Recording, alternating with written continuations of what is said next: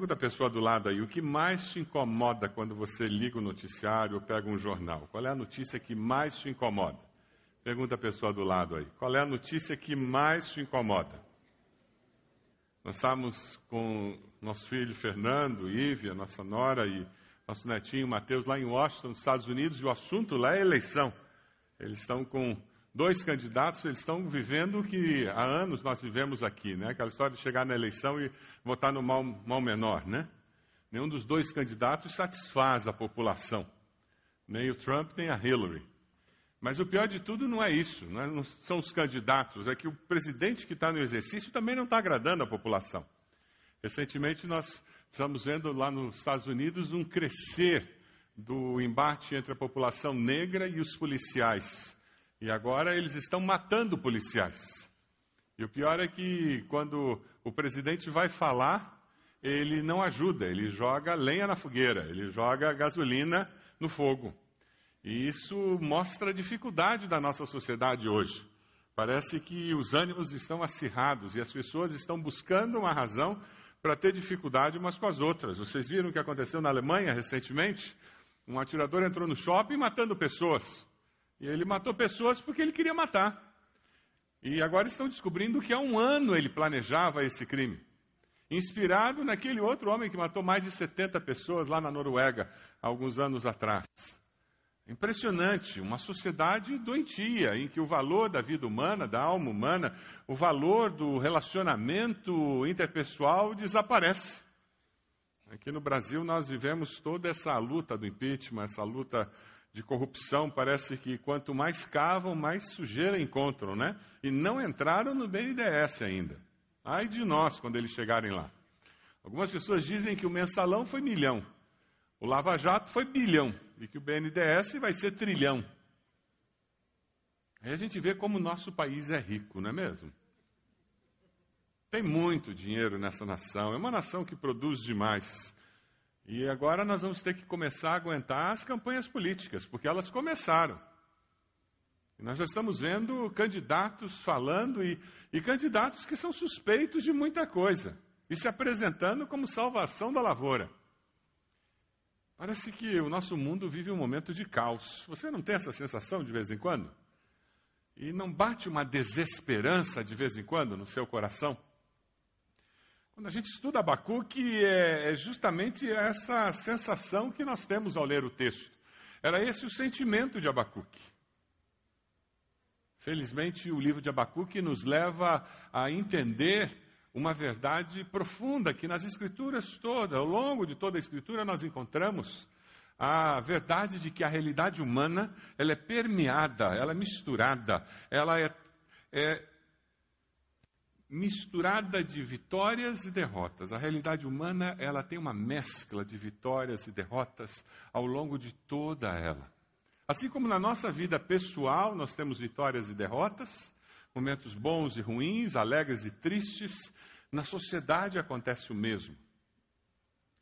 A mensagem de hoje é para você que tem lutado com a vida, tem enfrentado dificuldades. Caso não, você não passe por isso, essa mensagem não vai falar ao seu coração. Mas se você tem enfrentado dificuldades, você tem encontrado paradoxos, tem feito perguntas que não têm resposta, essa mensagem é para você. O capítulo 3 de Abacuque é o final do capítulo. Nós começamos hoje cedo. Se você não esteve hoje cedo, entre no nosso site, veja a mensagem. Você que está na internet também pode fazer o mesmo. Entre lá, veja a mensagem. Pegue o esboço da mensagem para que você possa acompanhar e dessa maneira fica mais fácil seguir a mensagem que nós temos. Hoje cedo nós falávamos sobre o que Henrietta Meyers nos fala, muito interessante. Ela diz: Abacuque é o profeta que canta dentro da noite. E ela, de uma forma poética, ela começa a falar sobre o livro de Abacuque. Ela diz: o livro começa em um vale profundo e termina nas alturas excelsas. O profeta Vai do desespero à esperança, do temor à fé, da angústia avassaladora à exultação indizível e cheia de glória. No capítulo 3, ele muda todo o seu estilo e transforma o seu livro agora num salmo. Um salmo de afirmação de fé, de confiança em Deus. Warren Worsby, ele diz que Abacuque, se ele tivesse dependido dos seus sentimentos, jamais teria escrito essa magnífica confissão de fé.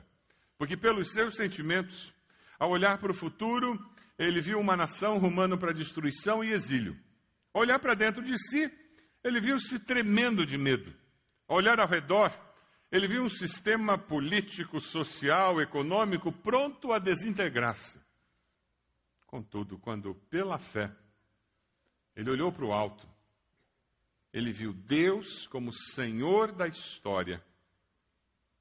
E aí sim, todos os seus medos sumiram. Amém? Aleluia! É assim que a coisa acontece. Andar pela fé significa concentrar-se na grandeza, na glória de Deus e não na fraqueza humana. Quando eu paro de olhar para mim, para minhas limitações, para as minhas dificuldades, e eu olho para o Deus do impossível, o Deus que pode todas as coisas, eu enxergo a vida e as circunstâncias com outros olhos.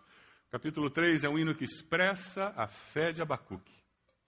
Fé depositada no Deus que pode todas as coisas, o Deus que controla a história, mesmo sem entender.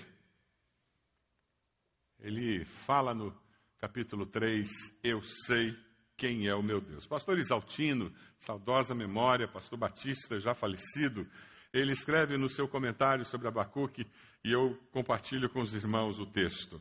A fé não é um salto no escuro, como querem os existencialistas. A fé é uma caminhada segura sob a luz. Se o homem tem perguntas, que bom, Deus tem as respostas. A certeza de ontem dá tranquilidade para o hoje e projeta a esperança para o amanhã. Projeta a esperança para o amanhã. É assim que nós vivemos. Alguém aflito, agoniado, ansioso, perguntou para John Wesley, fundador do metodismo, da igreja metodista, Perguntou para ele: como é que eu lido com isso? Como é que eu resolvo esses problemas? Eu não consigo mais viver com tanta ansiedade. E eu estou começando a duvidar da bondade divina. E a história nos diz que John Wesley olhou para aquele homem e lhe fez uma pergunta: Por que, que a vaca olha por cima do muro? Abrindo meu coração e fazendo uma, uma afirmação dessa da alma, eu jamais esperaria ouvir do meu pastor uma resposta como essa. Uma pergunta e uma pergunta como essa. Por que, que a vaca olha por cima do muro? Diz que aquele homem olhou para ele com uma, uma cara de interrogação e disse: Sei lá, pastor.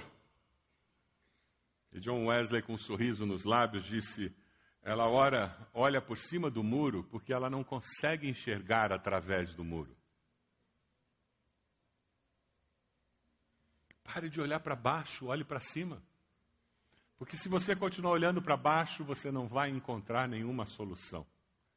Mas se você olhar para cima, você verá além das barreiras e dificuldades que você enfrenta. A fé produz confiança. Confiança de que a vitória final virá. Você crê nisso? Diga amém. A vitória final virá, não sei quando, não sei como, mas uma coisa eu sei nas mãos de Deus, eu vou esperar, porque a vitória é certa. Esse salmo de vitória, esse salmo em que Abacuque fala sobre o triunfo da fé, ele está dizendo: Eu sei quem é o meu Deus. Quando você lê o livro de Abacuque, quando você medita no texto de Abacuque, você sai com a sua fé fortalecida, dizendo: É isso mesmo. Como é que eu não pensei nisso antes? Como é que eu não afirmei isso antes? Pegue o texto no capítulo 3 de Abacuque, veja se a pessoa perto de você já abriu a sua Bíblia. A partir do versículo 8, Abacuque 3, a partir do versículo 8, você encontra um texto precioso em que ele fala sobre todos aqueles problemas que eles estavam vivendo por causa da adversidade que viria sobre o povo. Os assírios estavam chegando, eles dominariam. Era com os rios que estavas irado, Senhor, era contra os riachos o teu furor, foi contra o mar que a tua fúria transbordou quando cavalgaste com teus cavalos e com teus carros vitoriosos. Versículo 9: Preparaste o teu arco, pediste muitas flechas, fendeste a terra com rios, Os montes se viram, se contorceram, torrentes de água desceram com violência, o abismo estrondou, erguendo as suas ondas, o sol, a lua pararam e suas moradas diante do reflexo de tuas flechas voadoras, diante do lampejo de tua lança, lança reluzente. Com ira andaste a passos largos por toda a terra e com indignação pisoteaste as nações, saíste para salvar o teu povo, para libertar teu ungido, esmagaste o líder da nação ímpia, Tu o desnudaste da cabeça aos pés, com as suas próprias flechas lhe atravessaste a cabeça quando seus guerreiros saíram como um furacão para nos espalhar, com maldoso prazer, como se estivessem prestes a devorar o necessitado em seu esconderijo. Pisaste o mar com teus cavalos, agitando as grandes águas. Ouvi isso e meu íntimo estremeceu, meus lábios tremeram, meus ossos desfaleceram, minhas pernas vacilavam tranquilo. Esperarei o dia da desgraça que virá sobre o povo que nos ataca. Tranquilo esperarei a resposta que vem de Deus. Como é que ele chega a esse ponto de olhando uma desgraça que vinha, a disciplina de Deus que vinha, a desintegração da sua sociedade? E mesmo sabendo de tudo isso, eu ainda consigo sentar e ter tranquilidade. É a lava-jato e depois vai ser mais a lava não sei o quê, e é mais um corrupto e vai ser mais um corrupto, e de repente um desses corruptos vai ser eleito, e, e parece que a injustiça prevalece, o sentimento é que a justiça nunca é suficiente. Como que ele chegou lá? Se você acompanhou essa série, se você tem visto o nosso estudo em Abacuque, na primeira lamentação ele fala sobre a decadência da justiça, e ele diz: Deus, o Senhor não faz nada. O nosso povo não te teme ao Senhor, o nosso povo não ama ao Senhor, o nosso povo não segue ao Senhor, e Deus ao nosso redor também, aqueles que estão assumindo o controle das nações, também não temem ao Senhor e são tremendamente assassinos, violentos. E Deus responde a Abacuque, nos versículos 5 a 11, na primeira resposta, e diz: Não se preocupe, eu vou trazer juízo, e vou começar o juízo pelo meu povo. Os assírios virão e disciplinarão o meu povo. Deus trará justiça. Só que Deus vai agir de uma forma inesperada, criativa, diferente. E isso quebra todos os paradigmas de Abacuque. Ele se espanta. Como pode Deus trazer juízo através de uma nação pagã? Mas ele se sente reafirmado na sua fé e a esperança brota no seu coração. A esperança nasce do desespero quando a partir do versículo 12 ele começa a falar sobre quem é o seu Deus. Se você veio esse culto com o coração desesperado, comece a pensar em quem é o seu Deus. Tire o foco do problema e coloque o foco na pessoa do seu Deus. E você começará a olhar por cima do muro. E Deus responde a Abacuque e a resposta de Deus faz com que ele vá para a torre e diga: Deus, eu quero saber mais. Eu preciso saber mais do que o Senhor vai fazer. E a segunda resposta de Deus, Deus diz: Eu trarei disciplina sobre o meu povo e trarei juízo sobre a nação exploradora. Porque aquilo que você semeia, você colhe. Quem semeia maldição, colhe desastre. Na sua casa é assim, na sua vida pessoal é assim. Quem semeia amor, quem semeia carinho, quem semeia afeição, colhe isso. Quem semeia muito obrigado, por favor, dá licença, respeito, colhe respeito. Ensina respeito. E Abacuque recebe a resposta de Deus. E agora quem dá uma resposta a Deus é Abacuque, no capítulo 3. Ele começa uma oração de fé que reafirma o valor do triunfo. Dê uma olhadinha aí nos versículos 8 a 15, você vai encontrar uma descrição gráfica de como Deus age, o poder de Deus, a intervenção de Deus na história. Mas, particularmente no versículo 16, na primeira parte, ele diz: O meu íntimo estremeceu quando eu vi o que Deus ia fazer.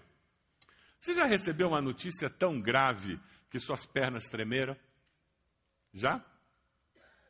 Você já recebeu uma notícia tão assustadora que seus lábios secaram? É disso que Abacuque está falando. O que vem por aí me assusta, Deus. Na metade do versículo 16, ele diz: Meus ossos desfaleceram, minhas pernas vacilam. A minha limitação humana é patente, não há dúvidas. Existe uma técnica quando você treina salva-vidas, em que eles estão ali na praia ou na piscina e alguém começa a gritar por socorro, estou me afogando. Você sabe qual é uma das principais técnicas que eles ensinam para um salva-vida? Não mergulhe já. Enquanto a pessoa consegue gritar socorro, estou me afogando, enquanto a pessoa está se debatendo, não mergulhe para salvá-la. Porque provavelmente você morrerá afogado com a pessoa. No desespero, na ânsia de sobreviver, aquela pessoa vai se agarrar a você, não vai deixar que você nade, não vai deixar que você faça nada. A técnica de salva-vidas é ficar observando a pessoa até que a pessoa esteja enfraquecida. Aí ele pula na água para salvar. Acabou toda a força pessoal. Enquanto nós dependemos da nossa força própria, da nossa capacidade, cheios de autoconfiança, nós estamos resolvendo tudo, fazendo os contatos e conhecidos que nós temos. Deus está nos olhando. Então tá bom, né? Você deve saber o que está fazendo. E até fazemos nossas orações, mas terminamos a oração e voltamos a trabalhar. E particularmente se você é uma pessoa abençoada por Deus com habilidades, com contatos, com uma condição financeira, a sensação é que se eu não me mexo, eu estou sendo irresponsável.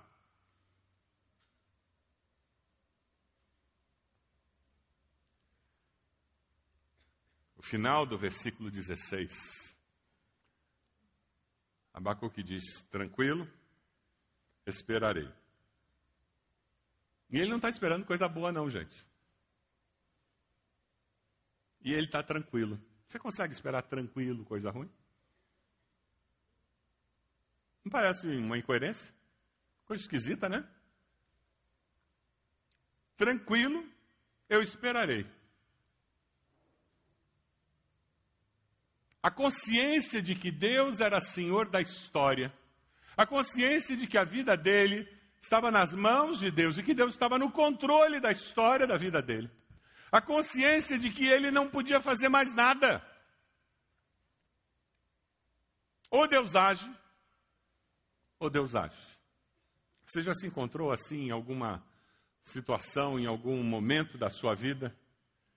Eu cheguei a um ponto que ou Deus age, Ó oh, Deus, age, porque eu já esgotei todos os recursos que eu tinha. Ou vem um milagre, ou eu não tenho mais saída. A tranquilidade dele era resultado de uma convicção teológica. Uma convicção de que Deus é Senhor da minha história. Porque Deus é Senhor da minha história. Deus é Senhor da minha vida mesmo que venha a desgraça, Deus continua sendo Senhor da minha vida e da minha história. Nesse triunfalismo cristão que nós vivemos nos nossos dias, isso não bate muito bem, porque nós somos filhos do rei, a gente é cabeça, não é rabo, a gente dirige carro grandão e mora em mansão porque nós somos filhos do rei. Não é essa a ideia do triunfalismo cristão dos nossos dias? É isso que você escuta em rádio, é isso que você vê em televisão. Essa mensagem triunfalista da fé cristã que não é bíblica. É só você ler o livro de Atos. Eles não moravam em mansão nem dirigiam um carrão. E nem tinham vida mansa.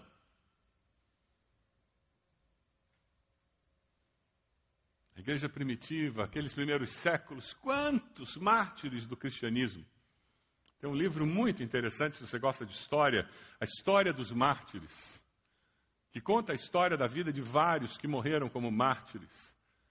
Pessoas que foram queimadas vivas, afogadas. Por causa da sua fé. O triunfalismo cristão não gosta dessas imagens. E por que seria diferente nos nossos dias? Quem disse que teríamos vida mansa na antessala da eternidade? Ah, mas nós gostamos disso. Porque não é só o triunfalismo cristão, porque ele é simplesmente um reflexo de uma filosofia que permeia a nossa sociedade, o hedonismo. O hedonismo coloca o prazer como a razão máxima da vida, ou seja, eu existo para ser feliz. É por isso que tanta gente termina casamento com tanta facilidade. Ele não me faz mais feliz. Mas quem disse que você casou para ser feliz? Esse é um grande equívoco. Ninguém casa para ser feliz. Não estou dizendo que você casa para ser infeliz. Mas eu estou dizendo que você não casa para ser feliz. Você não nasceu para ser feliz. Quem foi que contou essa mentira para você? O hedonismo, uma filosofia mundana, pagã, que transforma o ter prazer, o ser feliz, o ter serotonina na veia ali o tempo todo como razão de existência. É por isso que é tão difícil ensinar nossos filhos que ele quer aquele joguinho, mas não vai ter. E não tem problema, não se sinta culpado por isso. Porque você não comprou a calça nova, o tênis novo, porque você não deu o carro novo, porque ele não estudou em escola particular, não significa que você é um mau pai, uma má mãe. E nem significa que eles vão ser traumatizados. Conheço muita gente que estudou em escola pública e não é traumatizado. Escuta um amém para isso? Mas o hedonismo, eu tenho que dar prazer o tempo todo. Eu tenho que fazer meu filho, minha filha se sentir feliz o tempo todo. O meu marido tem que me fazer me sentir feliz o tempo todo. Minha esposa tem que me fazer me sentir feliz o tempo todo.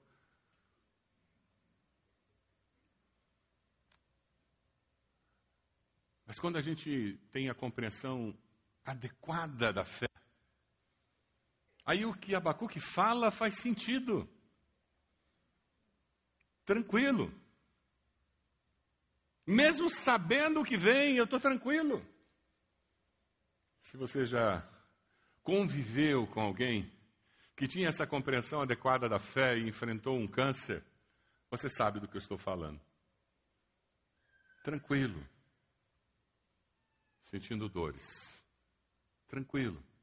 Numa cama de hospital. Tranquilo. Tendo ouvido do médico que tinha dias horas de vida. Tranquilo. Porque ter prazer, ser feliz, não é a razão da minha existência. O meu Deus é a razão da minha existência. O meu foco está acima do muro. Ficar olhando para o muro é uma percepção muito rasa da vida muito simplista da existência humana.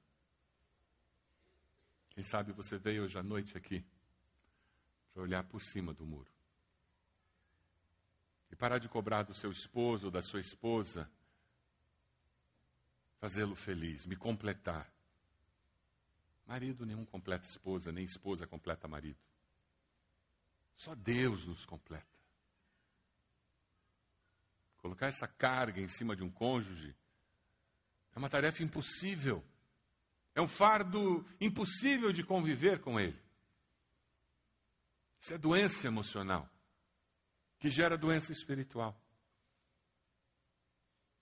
Mas quando eu tenho uma compreensão adequada da vida, eu espero o dia da desgraça. E sabe o que, que complica mais a compreensão desse texto? Ele sabia quem ia trazer a desgraça.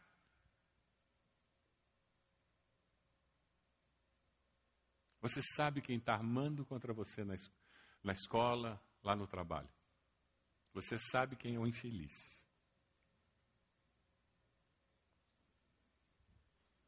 Ele sabia quem era a pessoa que articulava. Ele sabia qual era o exército que ia destruir o povo. Eu me lembrei de um texto de Romanos, capítulo 12 de Romanos. É um texto que nós, como discípulos de Jesus, deveríamos ler pelo menos uma vez por mês para nos ajudar a aprumar nossos relacionamentos interpessoais. Mas eu me lembrei de uma parte de Romanos e queria que nós lêssemos juntos. Vamos ler juntos? Não retribuam a ninguém mal por mal. De novo, para um pouquinho. Aí já dá para passar uma semana pensando nisso. Né? Vamos dizer de novo? Não retribuam a ninguém mal por mal. Procurem fazer o que é correto aos olhos de todos. Façam todo o possível para viver em paz com todos. Ah, para um pouquinho. Não é só com aquelas pessoas amáveis, só com aquele vizinho simpático, não, até com aquela, aquela vizinha de cima. Aquela vizinha de cima, aquela. Ou aquele vizinho da garagem que deixa o carro na frente do meu sempre. Aquele colega do trabalho que sempre atrapalha a entrega do prazo e tenta jogar a culpa em você. Façam todo o possível para viver em paz com todos. Vamos continuar? Amados, nunca procurem vingar-se, mas deixem com Deus a ira, pois está escrito: Minha é a vingança, eu retribuirei, diz o Senhor. Não se deixem vencer pelo mal, mas vençam o mal com o bem. Não se deixem vencer pelo mal, mas vençam o mal com o bem. Uma leitura mensal desse capítulo 12 muda a nossa maneira de ver os relacionamentos interpessoais. Ele conseguia descansar, ter tranquilidade, porque ele sabia quem faria justiça. E essa pessoa que ia fazer justiça tem PhD em justiça, que é Deus é o melhor para fazer justiça que existe no universo. Quando você confia que Deus está no controle para fazer justiça, a sua alma encontra descanso. Enquanto o meu senso de injustiça, o meu senso de coitado de mim porque me fizeram mal, não encontra descanso aos pés do trono de Deus o meu sono não é o mesmo. A minha alma não encontra descanso. Porque eu fico maquinando como uma carreta de 18 rodas passar em cima e depois dar marcha ré, para garantir que amassou bem. E a gente começa a imaginar os argumentos contrários e como nós vamos derrubar aquela pessoa. É a nossa fé depositada em Deus, que nos sustenta no momento de provação. Se você olha os versículos 17 a 19, você vai perceber que é justamente isso que ele está falando nesse texto, que é o texto mais conhecido de Abacuque.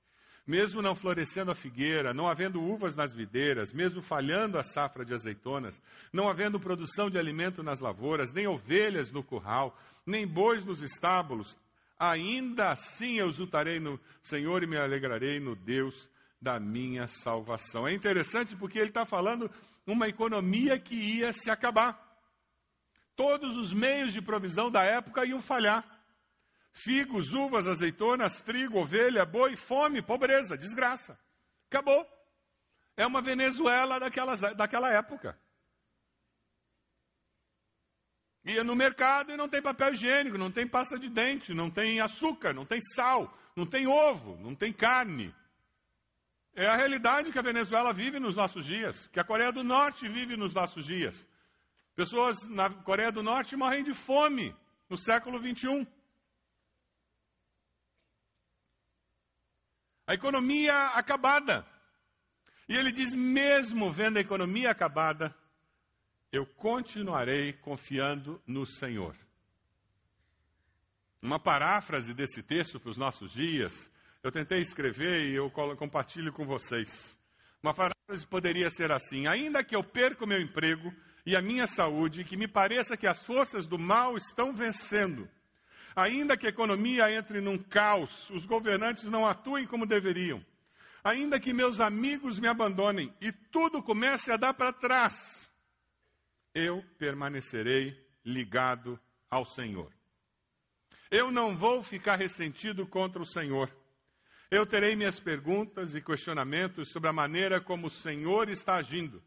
Mas eu não vou parar de fazer perguntas, mas também não vou parar de alegrar-me no Senhor. Por quê? Porque o Senhor é a minha rocha e a minha força. Amém? Você consegue afirmar isso hoje?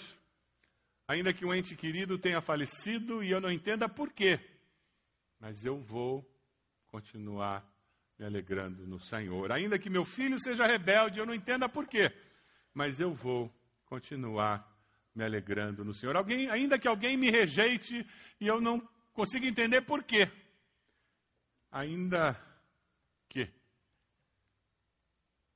ainda que aconteça o que na sua vida? Os problemas da vida deixam você confuso? Vá até Deus. E abra o seu coração com Ele. Alguém contou uma historinha muito interessante de um pai com um filho. Eu gosto de historinhas de criança. E disse que o menino chegou para o pai e disse: Papai, como a eletricidade anda por dentro dos fios? Você já se perguntou isso? Seja sincero. Como é que a eletricidade passa por dentro do fio? Quando nós estávamos na Inglaterra, eu mandava um fax toda semana com a pastoral para a igreja. No ano 95, nós ficamos seis, seis meses na Inglaterra. A igreja nos enviou para lá e nós falávamos, dávamos aula nas faculdades batistas da Inglaterra. E toda semana eu mandava a pastoral por fax. Então eu colocava, eu me lembro, a Heloísa tinha sete anos, e ela sempre ia comigo no escritório, porque ela gostava de entrar no escritório e ver aquilo. E eu colocava o negócio, passava pelo fax, e daí vinha uma resposta dizendo recebido, para eu ficar tranquilo, né? E chegava aquela mensagenzinha do fax da nossa secretaria.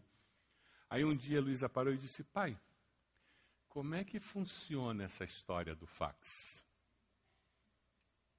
Eu disse, como assim, filha? Esse papel que o senhor coloca aí, ele vai enroladinho no fio por baixo do mar até o Brasil? E o menino chegou para o pai e disse: Pai, como que a eletricidade anda por dentro dos fios? O pai parou, pensou e disse: Olha, meu filho, eu não sei não. Eu nunca fui muito bom em eletricidade. Com silêncio, o menino continuou brincando com o carrinho, aí virou e disse: Papai, como é que o raio cai e faz barulho? O pai parou e disse: Olha, meu filho, não sei não. O menino continuou brincando com o carrinho. Aí ele disse: Papai, você não fica chateado de eu fazer pergunta, não, né? O pai disse: Não, meu filho, imagina.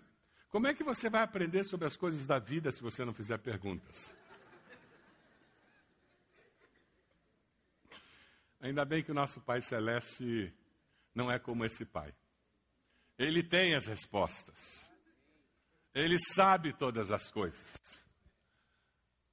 A grande diferença é que ele não nos diz todas as coisas que ele sabe. Ou porque nós não saberíamos conviver com isso, ou para nos proteger. Deus sabe o dia que você vai morrer. Você gostaria de saber? Já imaginou se nós nascêssemos com uma etiquetinha no pé, data de nascimento e data de morte, tatuado na sola do pé? Olha lá, Edmilson. Está para vencer em duas semanas só. Deus sabe, mas nem tudo que Ele sabe nos faria bem saber. Que bom que Ele sabe. Deuteronômio 29, 29 é um texto que eu uso muito com jovens quando entram nessa agonia de querer saber todas as coisas. As coisas encobertas pertencem ao Senhor, o nosso Deus, mas as reveladas pertencem a nós aos nossos filhos para sempre, para que sigamos todas as palavras desta lei. Deus revelou o suficiente para que nós pudéssemos viver na antessala da eternidade uma vida plena, cheia de significado. E porque a fé é a base da vida, nós exercitamos a fé no restante que não compreendemos. Da mesma forma como uma criança não entende como funciona a eletricidade, aquele menino pode crescer e vir a estudar física. E fazer mais do que compreender como funciona a eletricidade, mas ele pode vir a desenvolver meios de tornar o, a, o transporte da eletricidade mais eficiente do que o que nós temos. Mas no tempo certo, ele vai ter o conhecimento certo. Assim é conosco. Fortaleça a sua fé, busque a Deus, confie em Deus, e no tempo certo, Deus revelará aquilo que você precisa saber. Versículo 18, vamos ler juntos. Ele termina, depois de falar sobre como ele vai enfrentar todas as provações, e diz: Ainda assim, eu exultarei.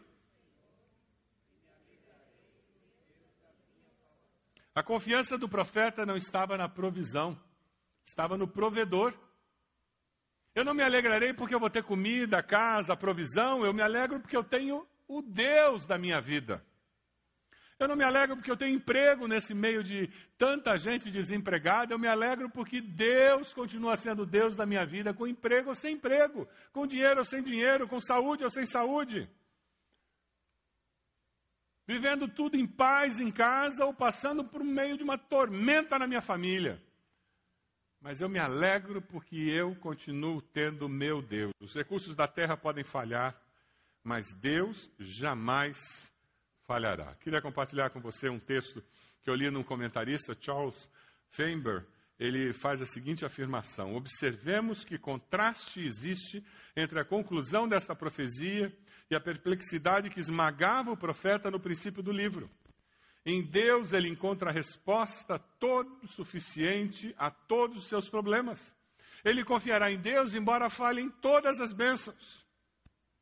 Que advertência para o tempo em que vivemos. Um casal conhecido nosso, a esposa com esclerose múltipla. Chegou o um momento em que ela foi parar numa cadeira de rodas. Pouquíssimos movimentos ainda restavam a ela. Eu me lembro conversando com eles, o texto que eles citaram foi Abacuque. E ela disse: Ainda que eu perca todos os movimentos, eu continuarei sendo fiel ao Deus da minha salvação. Ainda que porque o Senhor, o soberano, é a minha força. Ele faz os meus pés como os do servo, faz-me andar em lugares altos. Qual o desafio hoje? Você pode afirmar pela fé que você vai permanecer fiel, ainda que. Você consegue fazer isso hoje? Cremos que essa expressão traduz a atitude ideal de quem vive uma vida verdadeiramente vitoriosa. Ainda que encontremos lutas, provas, tribulações e até mesmo tentações, eu permanecerei fiel. Ainda que tenhamos de suportar incompreensões, críticas e até o desprezo dos outros, permaneceremos fiéis. Ainda que sejamos preteridos, injustiçados ou mesmo caluniados por alguém, permaneceremos fiéis. Ainda que tenhamos de enxugar muitas lágrimas e pedir que o Senhor sare nossas feridas, permaneceremos fiéis. Ainda que nem sempre vejamos nossos ideais realizados e nossos anseios satisfeitos, permaneceremos fiéis. Continuaremos amando ao Senhor, louvando o seu nome e servindo-o alegre e fielmente, até o dia em que seremos convocados à Sua presença, para dele ouvirmos: Bem-estar, servo bom e fiel. Sobre o pouco fosse fiel, sobre o muito te colocarei. Entra no gozo do teu Senhor. Quem ama é fiel, ainda que. Você pode abaixar sua cabeça? Fechar seus olhos. Por que, que Deus trouxe você hoje aqui essa noite? Qual o propósito do coração de Deus ao trazer você para ouvir essa mensagem, participar deste culto. Você vive pela fé e aguarda a vitória que virá do Senhor, ainda que tudo indique o contrário? Você permanece fiel na provação, ainda que não tenha sinais de melhora, pelo contrário, as coisas estejam se tornando mais difíceis no casamento, as finanças estejam se tornando mais difíceis. Mas eu continuo sendo fiel no meu dízimo, eu continuo sendo fiel no meu casamento, eu continuo sendo fiel naqueles propósitos que Deus colocou no meu coração, porque eu confio no Deus da minha vida. Sabe você veio hoje aqui e você precisa confessar Jesus como Senhor e Salvador da sua vida. Você precisa dizer: Deus, eu quero esse Salvador. Eu me arrependo dos meus pecados, eu confesso Jesus como meu Senhor e Salvador.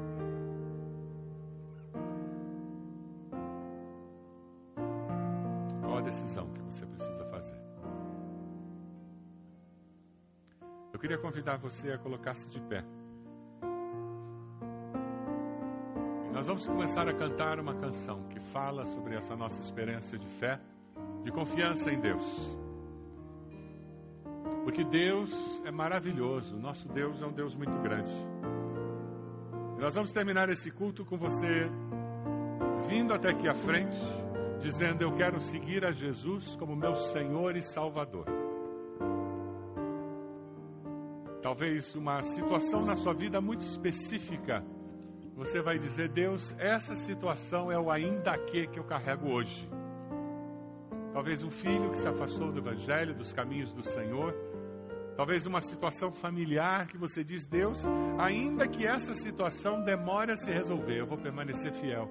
E você vai fazer um propósito com Deus de fidelidade e de tranquilidade. Que muitas vezes o não termos tranquilidade para lidar com o filho afastado afasta ainda mais aquele filho. O não termos tranquilidade para lidar com uma crise financeira torna a crise financeira mais difícil do que ela é, um fardo maior do que ele já é.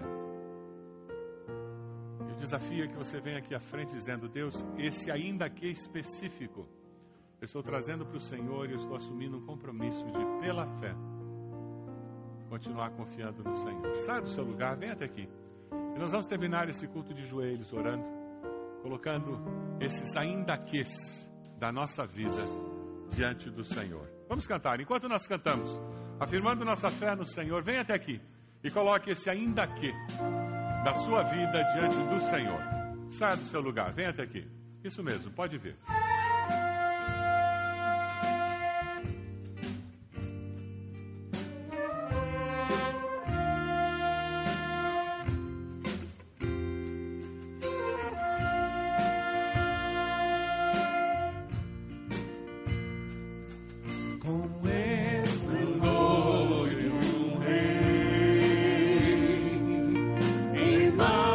Majestade e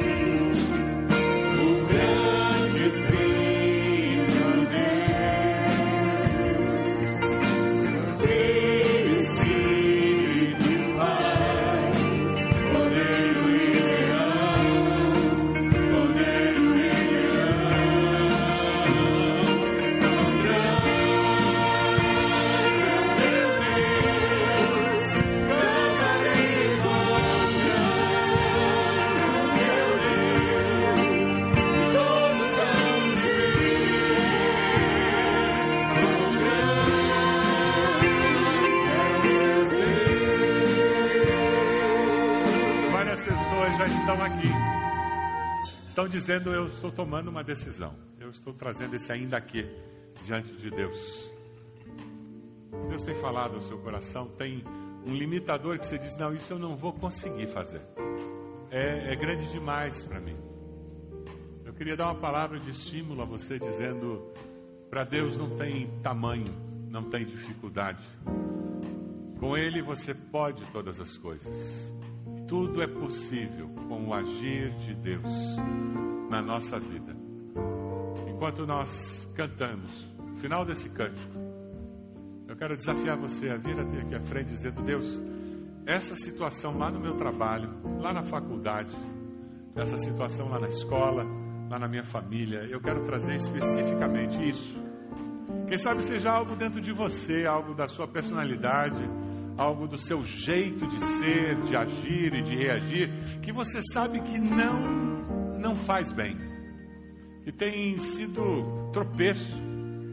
E você precisa ter vitória. E você diz: Deus, ainda que demore um pouco para eu mudar, eu vou continuar confiando no Senhor e vou continuar perseverando na direção de buscar essa vitória, porque eu confio no Deus que pode todas as coisas. Amém? Vamos continuar cantando. Vem aqui à frente, coloque-se no altar do Senhor e nós vamos orar. Amém.